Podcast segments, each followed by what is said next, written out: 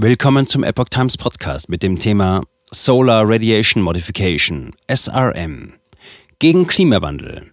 Weißes Haus erwägt erstmals Sonnenlichtmanipulation. Ein Artikel von Naveen Athropoli vom 3. Juli 2023.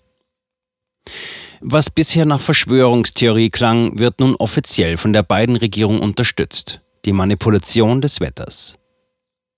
Das Weiße Haus unterstützt den möglichen Einsatz einer bisher umstrittenen Methode zur Beeinflussung des Klimas.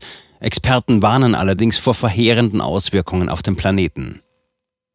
Bei Solar Radiation Modification, SRM zu Deutsch Modifizierung der Sonneneinstrahlung, auch bekannt als Solar Geoengineering, wird die Sonneneinstrahlung so beeinflusst, dass die Erderwärmung aufgehalten wird.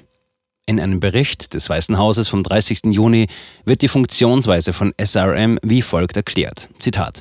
Treibhausgase erwärmen das Klima, indem sie einen Teil von langwelliger Strahlung blockieren, die sonst in den Weltraum abgestrahlt würde.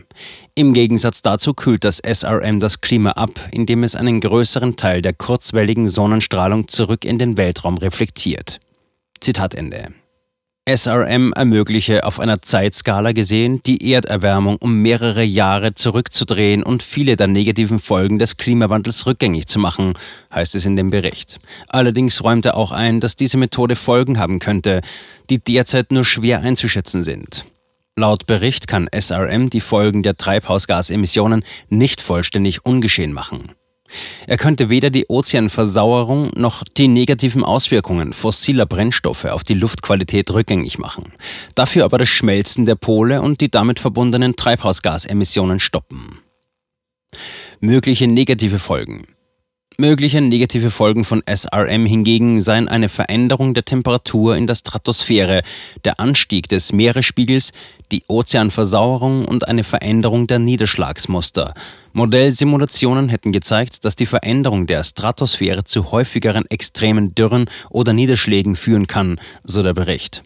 Auch könne der Einsatz der Methode die Landvegetation, die Artenvielfalt, die Ökosysteme, die Pflanzenproduktion und die Korallenriffe verändern und beeinträchtigen. Zitat, es gibt nach wie vor Lücken in unserem Verständnis darüber, wie SRM-Einsätze das Klimasystem der Erde irreversibel verändern könnten, so der Bericht weiter.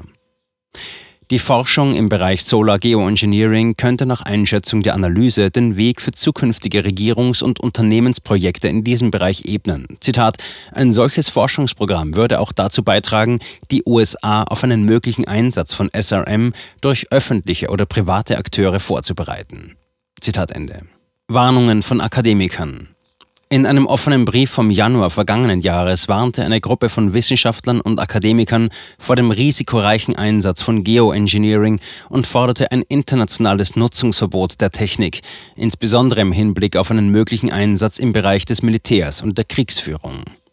Zu den Unterzeichnern gehören unter anderem Professor Frank Biermann, Forschungsprofessor für Global Sustainability Governance am Copernicus-Institut für nachhaltige Entwicklung an der Universität Utrecht, Melissa Leach, Institutsleiterin für den Bereich Entwicklungsstudien an der Universität Sussex in Großbritannien und Professor David Schlossberg von der Universität Sydney in Australien.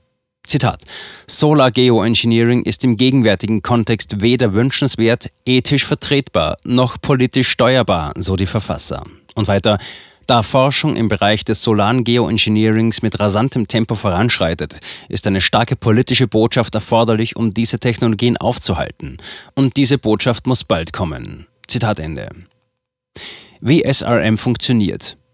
In dem Dokument des Weißen Hauses werden zwei SRM-Techniken beschrieben. Eine Methode ist die stratosphärische Aerosolinjektion SAI. Bei dieser wird die Menge der Aerosole in der Stratosphäre erhöht, um das Eintreten der Sonnenstrahlen zu verhindern und sie in den Weltraum zurückzureflektieren. Ähnliches geschieht bei einem Vulkanausbruch, der zur Erdabkühlung führt.